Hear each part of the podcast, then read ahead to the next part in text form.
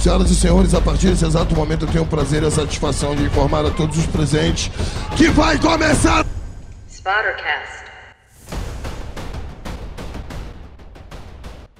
Está começando mais uma edição do Spottercast, seu podcast de política internacional feito por internacionalistas.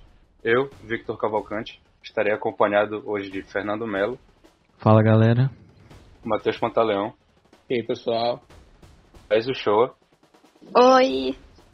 E nossa convidada Cissa Palmeirim. Oi pessoal. E o tema de hoje nós estaremos fazendo uma atualização sobre a questão do coronavírus no cenário internacional.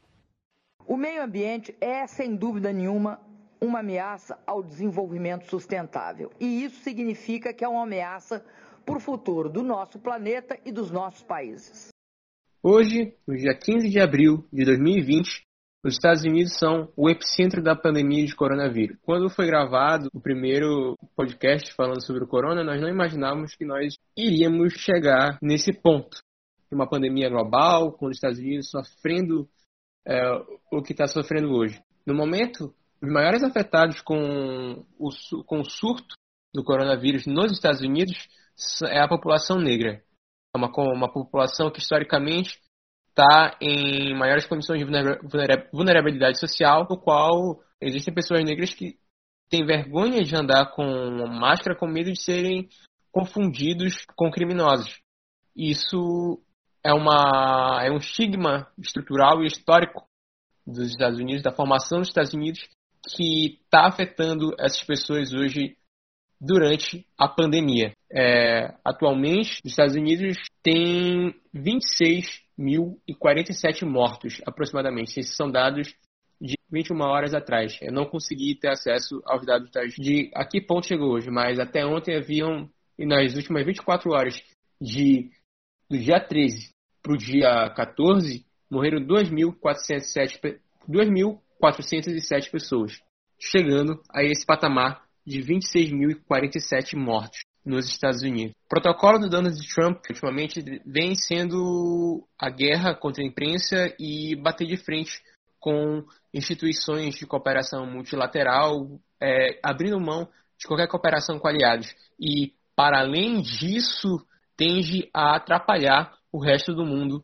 no combate. Contra o Irã, não retirou as, as sanções que fez durante o conflito do início do ano e isso agravou a crise no país, isso vem agravando é, a crise do coronavírus dentro do país, tanto a nível de morte por falta de acesso a equipamentos hospitalares devido às sanções que os Estados Unidos depois. Em relação à China, Donald Trump tenta isolar o país, tenta colocar a culpa da pandemia, da crise atual, na China, chegando a chamar o vírus até de Wuhan vírus. A postura de Donald Trump ela é histórica, tem uma trajetória, foi construída desde as eleições. Ele já avisava que os Estados Unidos não seriam mais a polícia do mundo, mas ninguém imaginaria que em uma crise como essa chegaria ao ponto de ser o principal, um dos principais inimigos da ordem global. No momento em que o país que detinha a postura de ser o comandante dos projetos de cooperação, que detinha o, a postura de ser a liderança global em momentos de grande crise, no momento que essa liderança ela chega ao ponto de confiscar equipamentos de outros países para usar para benefício próprio, a gente retorna a paradigmas que muitos já pensavam ser superados das relações internacionais. A gente vai para o paradigma realista das relações internacionais e a gente pensa é, que a gente pensava que as cooperações, tratados de cooperação a maior participação das organizações internacionais, o aumento da interdependência, iria amenizar esse tipo de pensamento. Mas quando a gente fala de pensamento realista das relações internacionais, para quem não sabe o que é, a gente pensa em Hans Morgenthau, a gente pensa em Raymond Aron, são caras que beberam na fonte de Maquiavel. Esses caras adaptavam a ideia de Maquiavel sobre natureza humana e adaptavam para o comportamento dos estados. Se Maquiavel dizia que o ser humano era egoísta e tendia a agir em prol da sua, em prol da sua necessidade própria, uh, Hans Morgenthau e Raymond Aron, e, entre outros autores realistas, adaptaram esse pensamento para, para o comportamento do Estado. Basicamente, os Estados na perspectiva realista, tentem, tentam afirmar sempre a sua soberania, tentam sempre afirmar o seu poder, tentam sempre afirmar, buscar ganhos pessoais. E basicamente foi a isso que a gente retornou, é a isso que a gente meio que está vendo é, nos Estados Unidos. Não que os Estados Unidos tenha parado de fazer isso, não. É, mas chegar ao ponto de romper com o que era esperado com seus aliados, de chegar a se opor e bater de frente com aliados históricos, isso é novo. Isso assusta e também é, faz a gente pensar que talvez a ordem mundial tenha chegado a, a ordem mundial pautada em, em cooperações multilaterais tenha chegado ao seu ápice, tenha chegado ao seu clímax. E nós estamos vivendo o auge, o apogeu de, do retorno desses, dessas políticas isolacionistas, desse nacionalismo exacerbado, que pode prejudicar a longo prazo uh, o futuro da cooperação internacional, das cooperações internacionais e também da própria política internacional como a gente enxerga, como a gente enxergava, como a gente enxerga hoje. O Brasil sai prejudicado ao permitir que isso aconteça sem fazer nenhuma represália. Enquanto os Estados Unidos confiscam equipamentos do Brasil, mesmo, os mesmos ministros que compõem o governo Bolsonaro vão lá e atacam a China com ataques sinofóbicos, dando a entender, seguindo a mesma postura de Donald Trump, dando a entender que a China é culpada pelo vírus, sendo que a China é, nosso, é um dos nossos principais parceiros comerciais, é um dos nossos, é um dos nossos principais, dos principais, é o principal parceiro que tem condições de ajudar o Brasil hoje com esses equipamentos hospitalares que nós precisamos. E aí o Brasil fica numa sinuca de bico e não só o Brasil, como o mundo todo hoje fica nesse aguardo, nessa aflição, esperar o que, que vai ser da ordem global sem essa liderança, que era importante, que encabeçava é, cooperações importantes, projetos de cooperações importantes para fundamentar a ordem global e hoje abre mão dessa liderança e tenta e passa a prejudicar. Um projeto de combate ao coronavírus que poderia ser um esforço global e passa a ficar fragmentado entre diferentes países. Vamos lembrar que Donald Trump cortou o financiamento à OMS. Em novembro do ano passado já havia cortado o financiamento à OTAN e hoje corta esse financiamento à OMS no momento que era mais necessário, no momento de crise global. Não temos outras é, perspectivas, muito pelo contrário. É, a tendência é que Trump tenha, venha a se reeleger. 74% da população dos Estados Unidos aceitam essa postura, acreditam que ele esteja agindo bem, muito por conta da sua capacidade de atacar a imprensa e desacreditar os veículos convencionais de comunicação. Donald Trump hoje regride a postura dos Estados Unidos, de país que já foi a polícia do mundo e passa a ser a principal uma das principais problemáticas globais aliadas ao coronavírus. O coronavírus é um inimigo americano, mas isso não impediu que os americanos se tornassem inimigos do mundo no, nesse momento. Não tem o mínimo de arrumação intracromossomial específica para dirigir o país. Não tem. Tá. Seguindo para a questão da Europa e o corona, é, o que a gente pode falar a respeito da situação que está tá sendo vista lá? A Europa atualmente abriga por volta da metade dos casos de corona mundiais. É, só no continente europeu são aproximadamente 687 mil casos. É um número extremamente absurdo. É, do, entre aspas, top 10 de países afetados, sete países são europeus. E são, respectivamente, Espanha, Itália, Alemanha, França, Reino Unido, Turquia e Suíça. Espanha, Itália e Alemanha são o trio mais afetado. A Espanha tendo 174 mil casos, Itália 162 mil e Alemanha 111 mil casos. É, outro ponto aqui que queria falar é que a Turquia apresentou uma certa explosão no crescimento do, do número de casos. Tem atualmente 61 mil e 60% deles vêm de Istambul. Agora, seguindo para o meu foco na, nessa problemática europeia, Eu não vou priorizar dessa vez a Itália, porque agora o país que está sofrendo mais, entre aspas, com o corona é a Espanha, no que diz respeito a números de casos. Eu obtive informações da nossa correspondente é, da Espanha, minha prima Manuela, que mora lá há alguns anos já, e eu fiz cinco perguntas para ela, perguntas às quais eu vou falar e em seguida dar as respostas aqui para vocês. É, a primeira pergunta foi como os noticiários têm apresentado as questões é, a serem trabalhadas nessa quarentena, no que diz respeito a medidas de prevenção. Bom, os noticiários têm sido bem transparentes é, com essa questão do isolamento social, né, dessas medidas que foram é, apresentadas tanto pelos profissionais da saúde quanto pela própria OMS. É, segundo, segunda pergunta: o povo espanhol tem cumprido as medidas indicadas? Sim, a maior parte do povo espanhol tem cumprido essas medidas, até porque foi estabelecido, não foi, não, não se tornou só uma campanha essa questão do isolamento, essa questão da quarentena, e sim um decreto lá. Foi estabelecido um decreto que pode ser submetido à sanção, né? E que ele apresenta normas que lhe obrigam a aderir ao isolamento social. Dependendo da situação, caso o indivíduo não colabore com essa questão, ele pode ser desde pode sofrer desde é, o, recebimento, o recebimento de uma multa ou até mesmo chegar a ser preso, como já aconteceram algumas vezes lá. Já tiveram situações em que as pessoas estavam dando festas, seja em casa ou em locais públicos, e alguns foram presos e outros foram multados, né? É, terceira pergunta.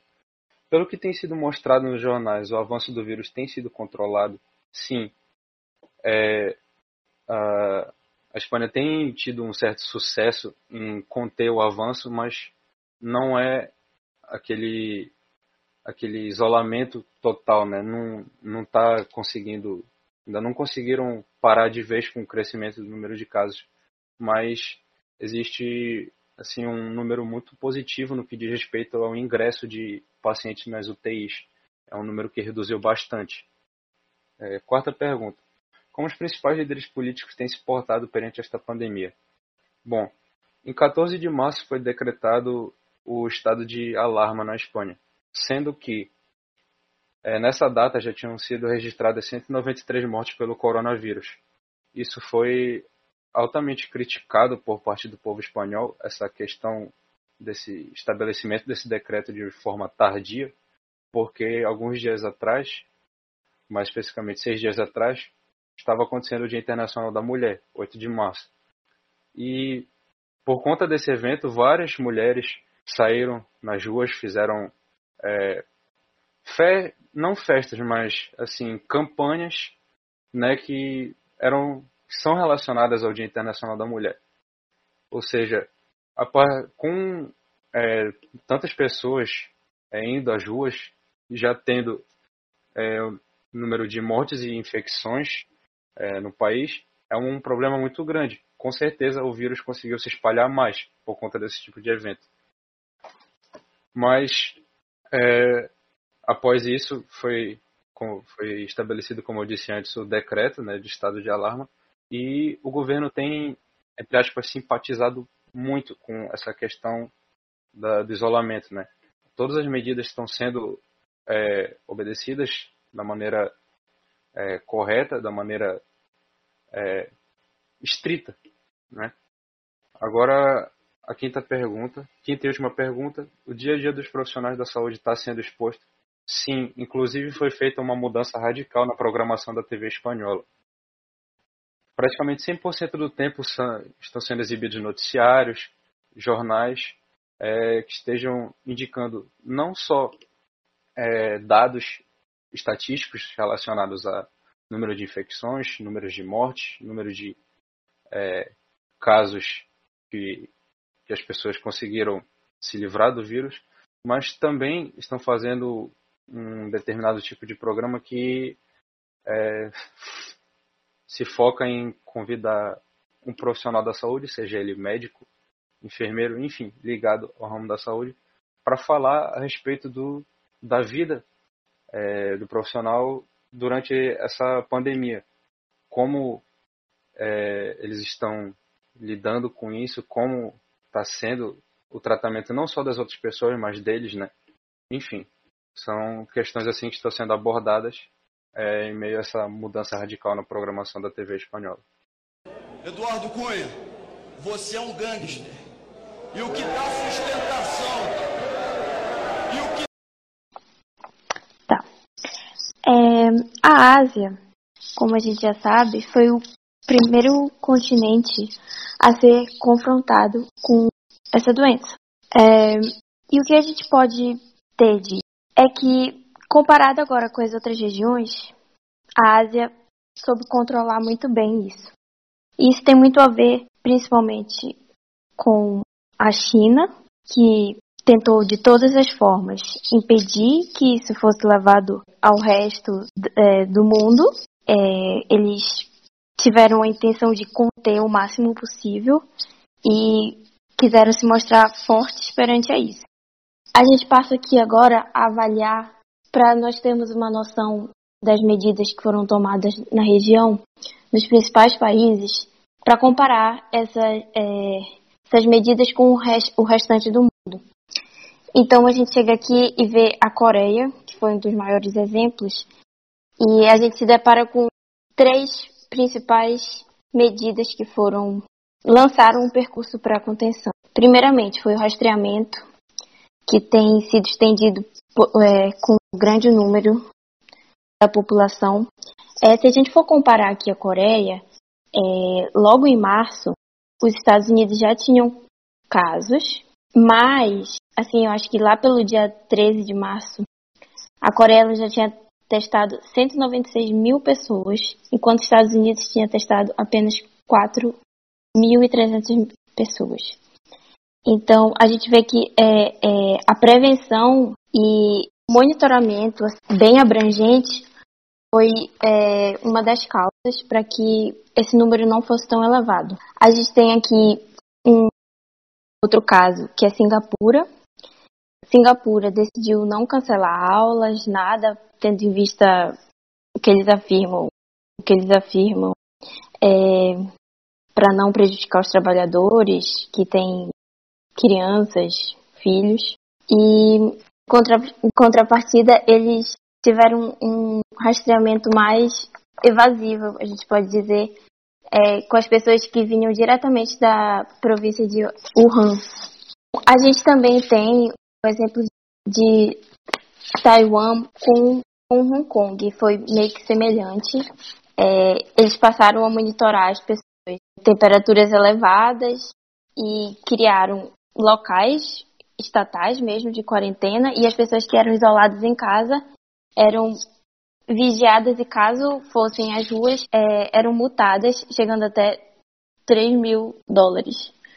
É um valor que a gente pensa, meu Deus, mas isso aconteceu. E como a gente vê ainda que as pessoas passaram, essas pessoas é, que estavam infectadas passaram a ser vi, vigiadas através das câmeras dos aeroportos, dos meios de transportes, as pessoas que tinham contato com as infectadas. É, eu tive, eu, eu tenho informação assim um pouco mais aprofundada de Xangai, porque eu conheço algumas pessoas que moram lá, e eles me passaram informação de que eles entraram, primeiramente, na quarentena logo com o Ano Novo Chinês, eles já emendaram tudo, e agora, depois com a redução dos casos na China, eles estão com um, agora não mais, mas há duas semanas atrás eles estavam com restrições bem elevadas. Tanto que, a partir do dia 23 de março, no aeroporto de Xangai, todas as pessoas eram submetidas a um teste de ácido nucleico. E essas pessoas teriam identificações de acordo com cores. É, verde seria é, mais ou menos restrito, até aí tinha a amarela e a vermelha, que era o isolamento obrigatório, era qualquer pessoa que viesse de, de outra região. É mentira, é mentira, mentira. É mentira da Veja, mentira do seu jornal. É mentira, mentira de vocês. Mentiroso, mentiroso, mentiroso, caluniador. Caluniador e mentiroso. Caluniador e mentiroso, mentiroso.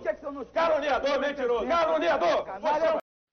Não, então a, o Vitor já falou sobre a Europa, né? A, a Laís também falou sobre a Ásia e nossa convidada, a Cissa, veio falar justamente sobre uma coisa que meio que negligenciada.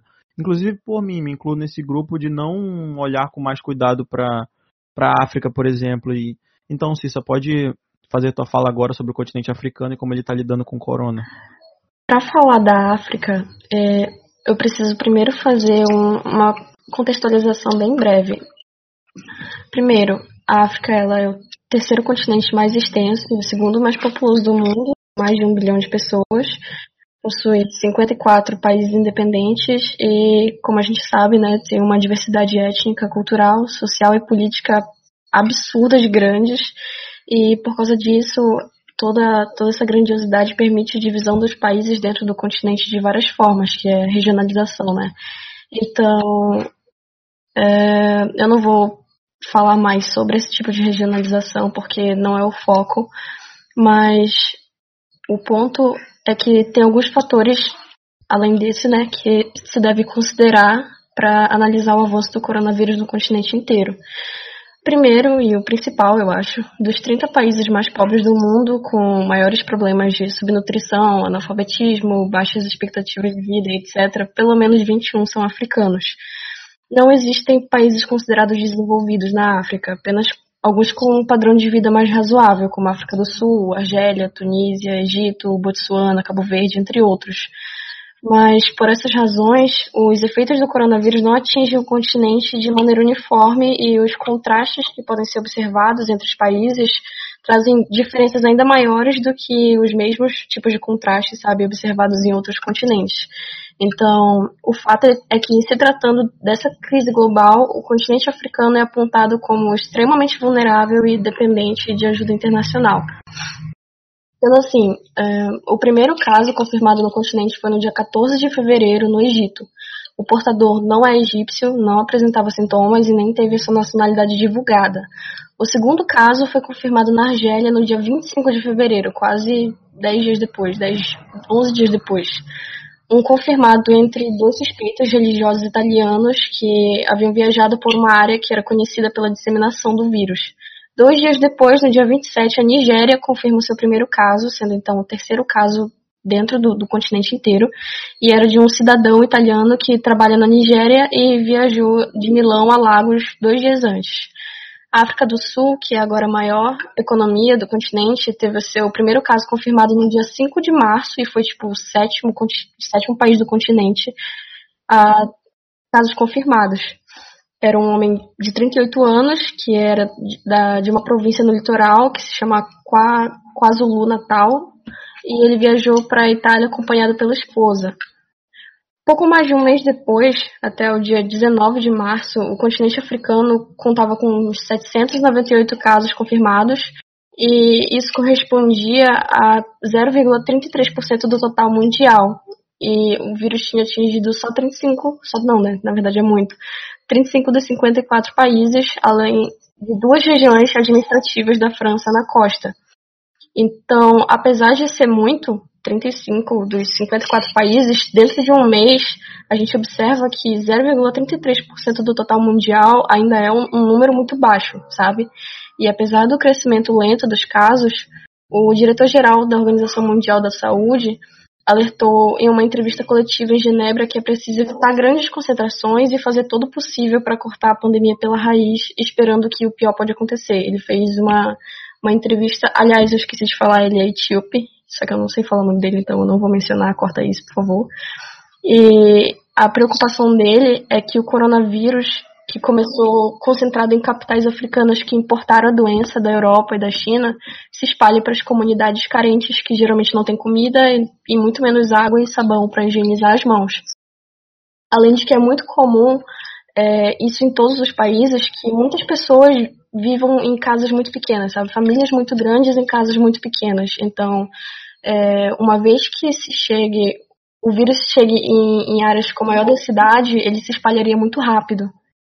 Então, A, a, epidemiologista Gina Montage, da Universidade Americana de Beirute, que atualmente trabalha no Covid-19, disse que há muitas razões por trás do baixo número de infecções em regiões atualmente menos afetadas, como Oriente Médio e África. De acordo com um comentário que foi publicado recentemente por ela na Nature Middle East, esses motivos incluem atraso na, na, introdução do vírus nesses países, níveis mais baixos de testes e relatórios em alguns países, porque países de baixa renda não têm recursos suficientes para ampliar os testes, e sistemas de controle de infecção fracos em geral. Ela disse que esse atraso permitiu que alguns países adotassem medidas preventivas precoces para romper possíveis cadeias de transmissão e dificultasse o estabelecimento de uma epidemia. No Egito, por exemplo, não há estatísticas claras de ventiladores e leitos de terapia intensiva em todo o país, mas o Ministério da Saúde anunciou há mais de um mês, não sei exatamente quanto tempo, acho que mais, mais ou menos um mês e duas semanas, que alocou 395 leitos hospitalares para pacientes do Covid-19. O Egito realizou mais ou menos 25 mil testes do Covid-19 até o dia 1 de abril, mas segundo a OMS, ele só tem capacidade de realizar 200 mil testes. O Adjami, que é o diretor-geral do Departamento de Doenças do Ministério da Saúde, disse que testar não é um procedimento aleatório. Ele disse: testamos apenas aqueles que chegaram recentemente de um país estrangeiro onde a pandemia está se espalhando. Aqueles que estiveram em contato com um caso confirmado e aqueles que apresentam sintomas como febre, cansaço, tosse seca, etc. No dia 15 de abril, o Egito seria então o segundo país com maior quantidade de casos confirmados, que seria hoje, né, agora confirmado agora, 2.350 casos e 178 mortes, e está atrás apenas da África do Sul, com 2.415 casos confirmados e 27 mortes. Além de possíveis problemas na, de, na detecção do vírus, que são causados pela quantidade limitada de testes, a diretora do Instituto Sul-Africano de Relações Internacionais, Elizabeth Sidiropoulos, afirma que o crescimento lento de casos se deve sobretudo à posição periférica do continente inteiro nas cadeias globais. Ela diz: a integração da África com o resto do mundo é assimétrica. Isso porque ligações aéreas do continente com outras partes do mundo são menores, assim como o intercâmbio de pessoas e de mercadorias. Além disso, o movimento mais frequente é de africanos saindo do continente, como mostram as ondas de imigrantes para a costa mediterrânea, e não o inverso, de pessoas que poderiam chegar trazendo vírus. Então, nós vimos aqui que os primeiros portadores confirmados, na maioria dos países, sequer eram nacionais desses países, eles eram em sua maioria europeus e, em alguns casos, também chineses. Isso porque, no entanto, hoje há um enorme volume de investimentos vindos da China, que foi o primeiro epicentro da pandemia na África, no caso. A China exerce um papel muito interessante em cooperação com muitos países africanos, que de certa forma também pode ser visto por algumas pessoas como neocolonialismo, onde a China se estabelece na África, traz recursos e a África abre as suas portas porque necessita dos investimentos e tal. Mas, no entanto, essa é uma discussão muito profunda e a se fazer sobre isso, sobre o soft power chinês, e não é uma coisa que eu vou me aprofundar. O ponto é que os principais negociadores africanos que tiveram essa possibilidade de se mostrar mais no cenário da globalização foram justamente os primeiros a confirmar casos e são, em sua maioria, atualmente os mais afetados. Egito, seguido pela África do Sul e Argélia, Marrocos, Tunísia, assim como Angola, Moçambique e Etiópia, que é uma das regiões prioritárias do monitoramento da OMS na África, devido ao trânsito aéreo intenso com a China. Outro ponto a ser considerado é que, apesar de os países da região apresentarem sérias limitações, existe uma histórica, embora infeliz, experiência no combate a epidemias. A Elizabeth Sidirapoulos, que é a moça lá que eu citei agora há pouco, ela afirma que a África tem, paradoxalmente, uma certa vantagem sobre os demais continentes pelo fato de que grandes emergências de saúde serem parte da rotina deles foi o continente mais afetado no auge da epidemia da AIDS e enfrentou duas crises recentes de ebola, no oeste africano e na República Democrática do Congo. A República do Congo, que inclusive está na lista das 13 prioridades da OMS na tem como uma vantagem essa estrutura que já existia em portos e aeroportos para monitorar o trânsito de passageiros por causa do vírus ebola. Essa mesma estrutura agora é usada para ficar de olho nos casos do Covid-19, não só dos passageiros que deixam o país, mas também dos que estão chegando. mas, de acordo com ela, a reação tardia dada pela África do Sul no início do surto da AIDS, que custou milhares de vidas enquanto o governo atacava a eficácia dos medicamentos, deixou uma lição muito forte e as pessoas lembram das consequências terríveis daquele momento até hoje, e isso influencia a política até hoje. Outras regiões da África adotaram medidas de mitigação mais ou menos rígidas. Na parte ocidental, em Senegal, Costa do Marfim, as fronteiras e espaços públicos foram fechados mas até umas duas semanas atrás não tinha quarentena forçada para a população. No Gabão, que fica na região central do continente, a vida noturna em bares e restaurantes sofreu restrição de horário, uma medida que é muito válida, mas que espelha uma resistência das pessoas em cooperar com o isolamento. Peraí. A Ruanda foi um dos poucos países a adotar o confinamento total da maior parte da população logo de cara e proibiu por duas semanas as atividades sociais. Mais para o norte, Marrocos e a Tunísia fizeram o mesmo, e a maioria dos países proibiu de primeiro ao menos os eventos públicos e atividades em templos e igrejas, por exemplo. Ainda assim, existem relatos de lideranças religiosas que, viol que violam as recomendações. Quando, não, quando ainda não tinha atingido nenhuma centena de casos confirmados, a África do Sul, com 57 milhões de habitantes, deu emergência nacional e fechou parte dos portos e aeroportos para estrangeiros. Até o dia 24 de março, aos 60, 600 casos, 600, aos 600 casos, o país decidiu adotar o confinamento por três semanas a partir do dia 26 eles acionaram o exército para patrulhar as ruas e fazer, se fazer cumprir a quarentena. A Angola, por exemplo, é desde o começo considerado um dos países mais expostos devido ao risco de importação de casos oriundos da China. Dos mais de um milhão de chineses que se estabelecem na África, 250 mil residem lá em Angola. Além disso, existe uma conexão muito forte com a Europa que vem do da conexão Luanda-Lisboa, que é a principal porta de Angola para o mundo, assim. E com o crescimento dos casos na Europa no geral, esse risco ficou ainda maior.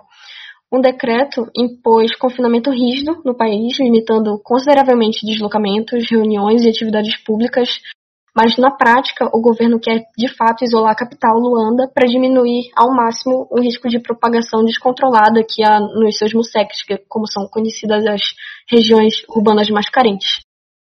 Na ausência de um sistema de saúde organizado, o governo do, do Movimento Popular de Libertação de Angola, que é o MP, ele é a sigla, né?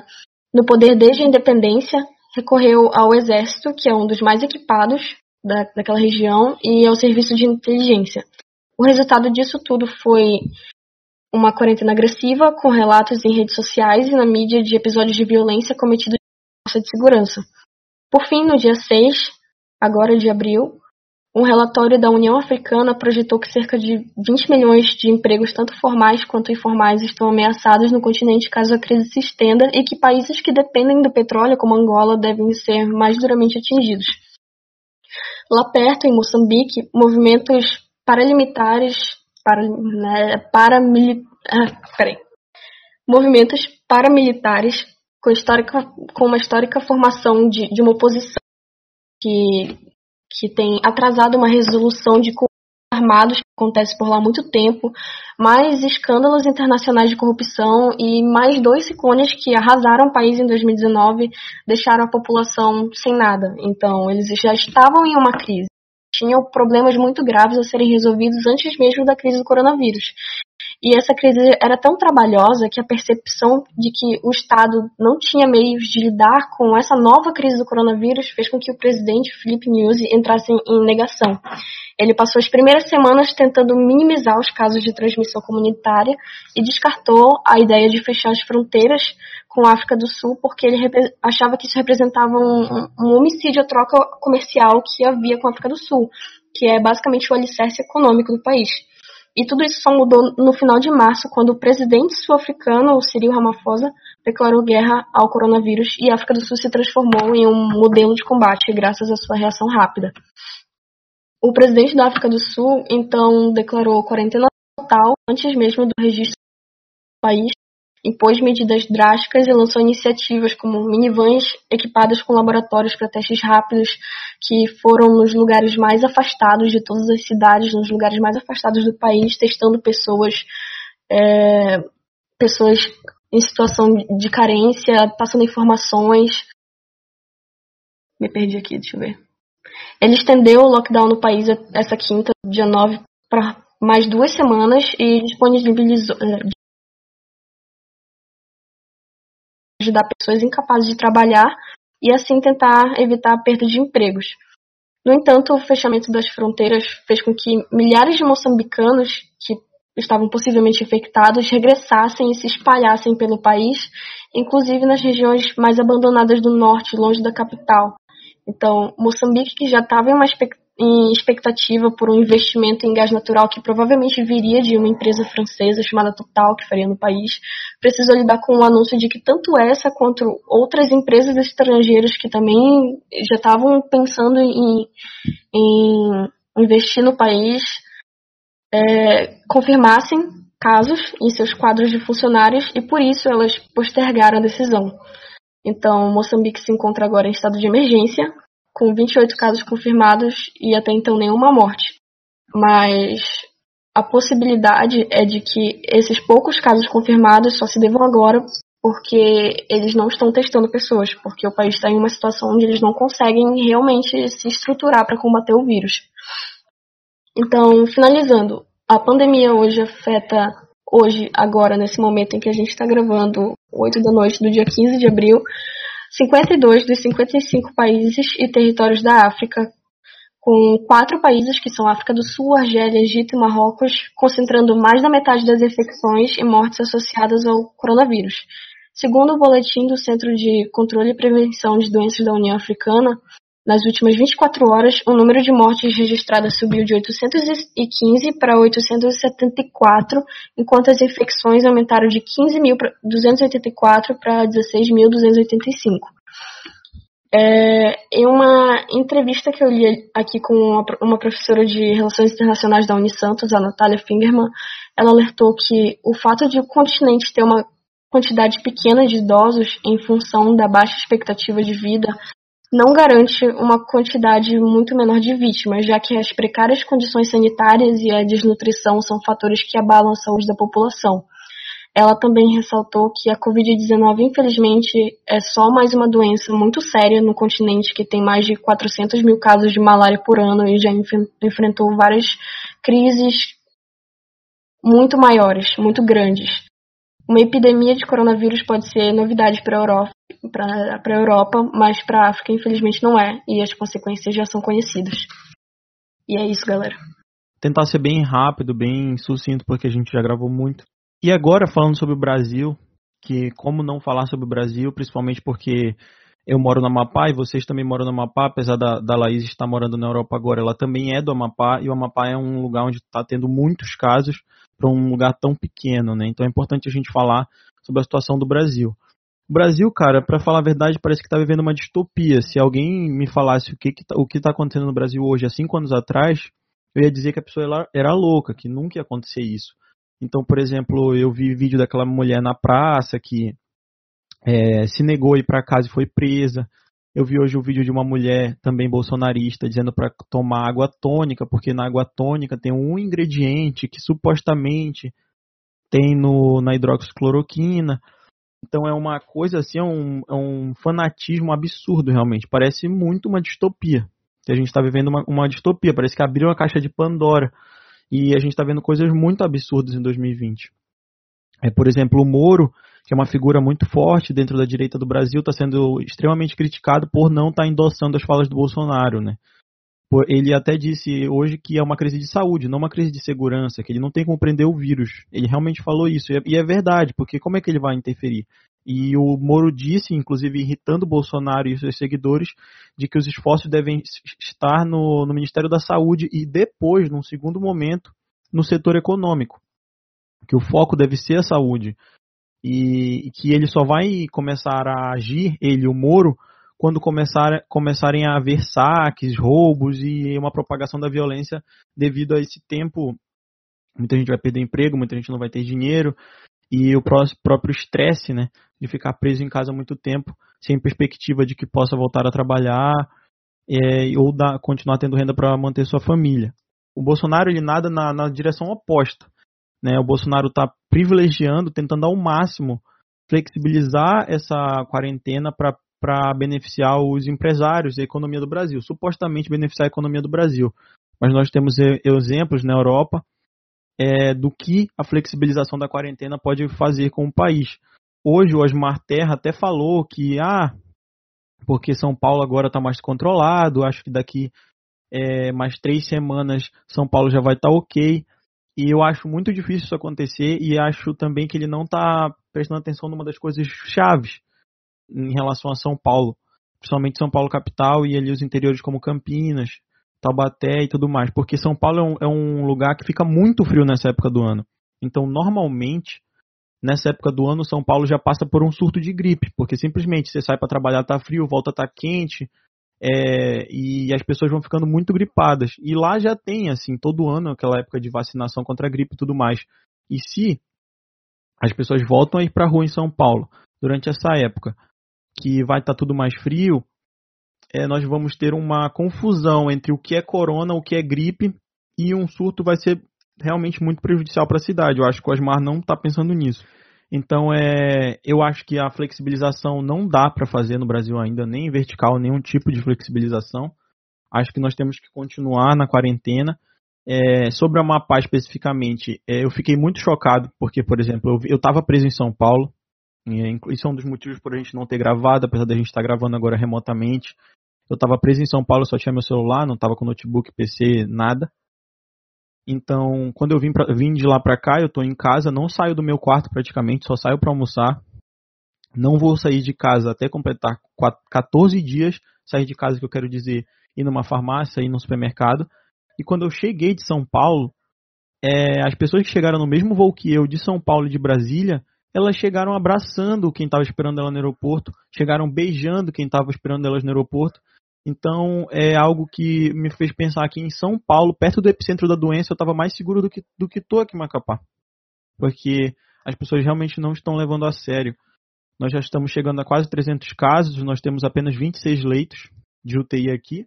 João Bittencourt, nosso, nosso secretário da Saúde, disse que se as coisas continuarem evoluindo, nós vamos ter um colapso e realmente as chances são grandes porque as pessoas não estão respeitando. É, atualmente, há, há uma coisa que talvez faça as pessoas respeitarem mais são aqueles perfis para ficar envergonhando quem está furando a quarentena no Instagram. Já tem dois ou três perfis desse tipo. E talvez as pessoas tomem um pouco mais de cuidado. Mas realmente as pessoas não estão tomando cuidado. A única vez que eu andei de carro do aeroporto para casa, eu vi um monte de gente sentada na calçada, um monte de carro na rua, gente no comércio, gente não sei aonde, a vida está normal, entendeu? E, e esse tipo de coisa só está acontecendo porque o nosso presidente, o nosso líder maior, digamos assim, do país, é, apoia, né? Ele apoia toda essa flexibilização, ele apoia todo esse tipo de comportamento, então fica muito difícil. É mais uma vez o Brasil totalmente polarizado entre pessoas que acham que tudo isso é uma farsa e, e pessoas que estão muito com tomando muito cuidado, mas que podem de qualquer forma serem afetadas por essas pessoas que acham que tudo isso é uma farsa. Um ponto positivo do governo que nós podemos ressaltar aqui é o auxílio emergencial, né, principalmente para mulheres chefes de família, isso é, mulheres que têm pelo menos um filho menor de idade. Essas mulheres terão direito à cota dupla, ou seja, R$ 1.200 no lugar de só 600. É, por um lado, esse auxílio emergencial vai ajudar muita gente. Por outro lado, além das pessoas que não precisam desse auxílio estão, estão requisitando, isso aí já é óbvio que aconteceria, é o fato de que você precisa ter o CPF em dia para regularizar, para conseguir esse auxílio. As pessoas estão se aglomerando em filas para ir regularizar o CPF. E o pessoal fala, ah, mas dá para fazer por computador. Mas quem precisa desse auxílio, cara? Não tem computador. Às vezes não tem Wi-Fi. Não tem só o celular com crédito que bota de vez em quando. Então, é, apesar de ser uma coisa muito boa, é, a desigualdade no Brasil mostra. A desigualdade fica muito, muito é, visível no, de como vai ser acessado esse auxílio, né? E basicamente é isso, para não me estender muito, o episódio está bem longo. É, eu acho que no Brasil nós estamos vivendo essa distopia, é uma coisa absurda, o nosso presidente se, a, se afundando cada vez mais na lama. É, em compensação, é, a oposição não pode comemorar porque é, tudo, toda essa, tudo isso que ele vem fazendo vai ter um preço, principalmente se ele conseguir flexibilizar a quarentena. Então, pessoal, estamos terminando mais um Sportcast. Eu acho que deu para vocês. A gente compartilhou alguma coisa a mais com vocês, principalmente a fala da Cissa sobre a África, que foi muito relevante. O Fernando é, falou que a gente nem sempre dá importância. Acho que muitos de nós estávamos por fora dessa, desse continente. Nós agradecemos todos vocês é. que vieram ouvir o nosso podcast. E obrigada.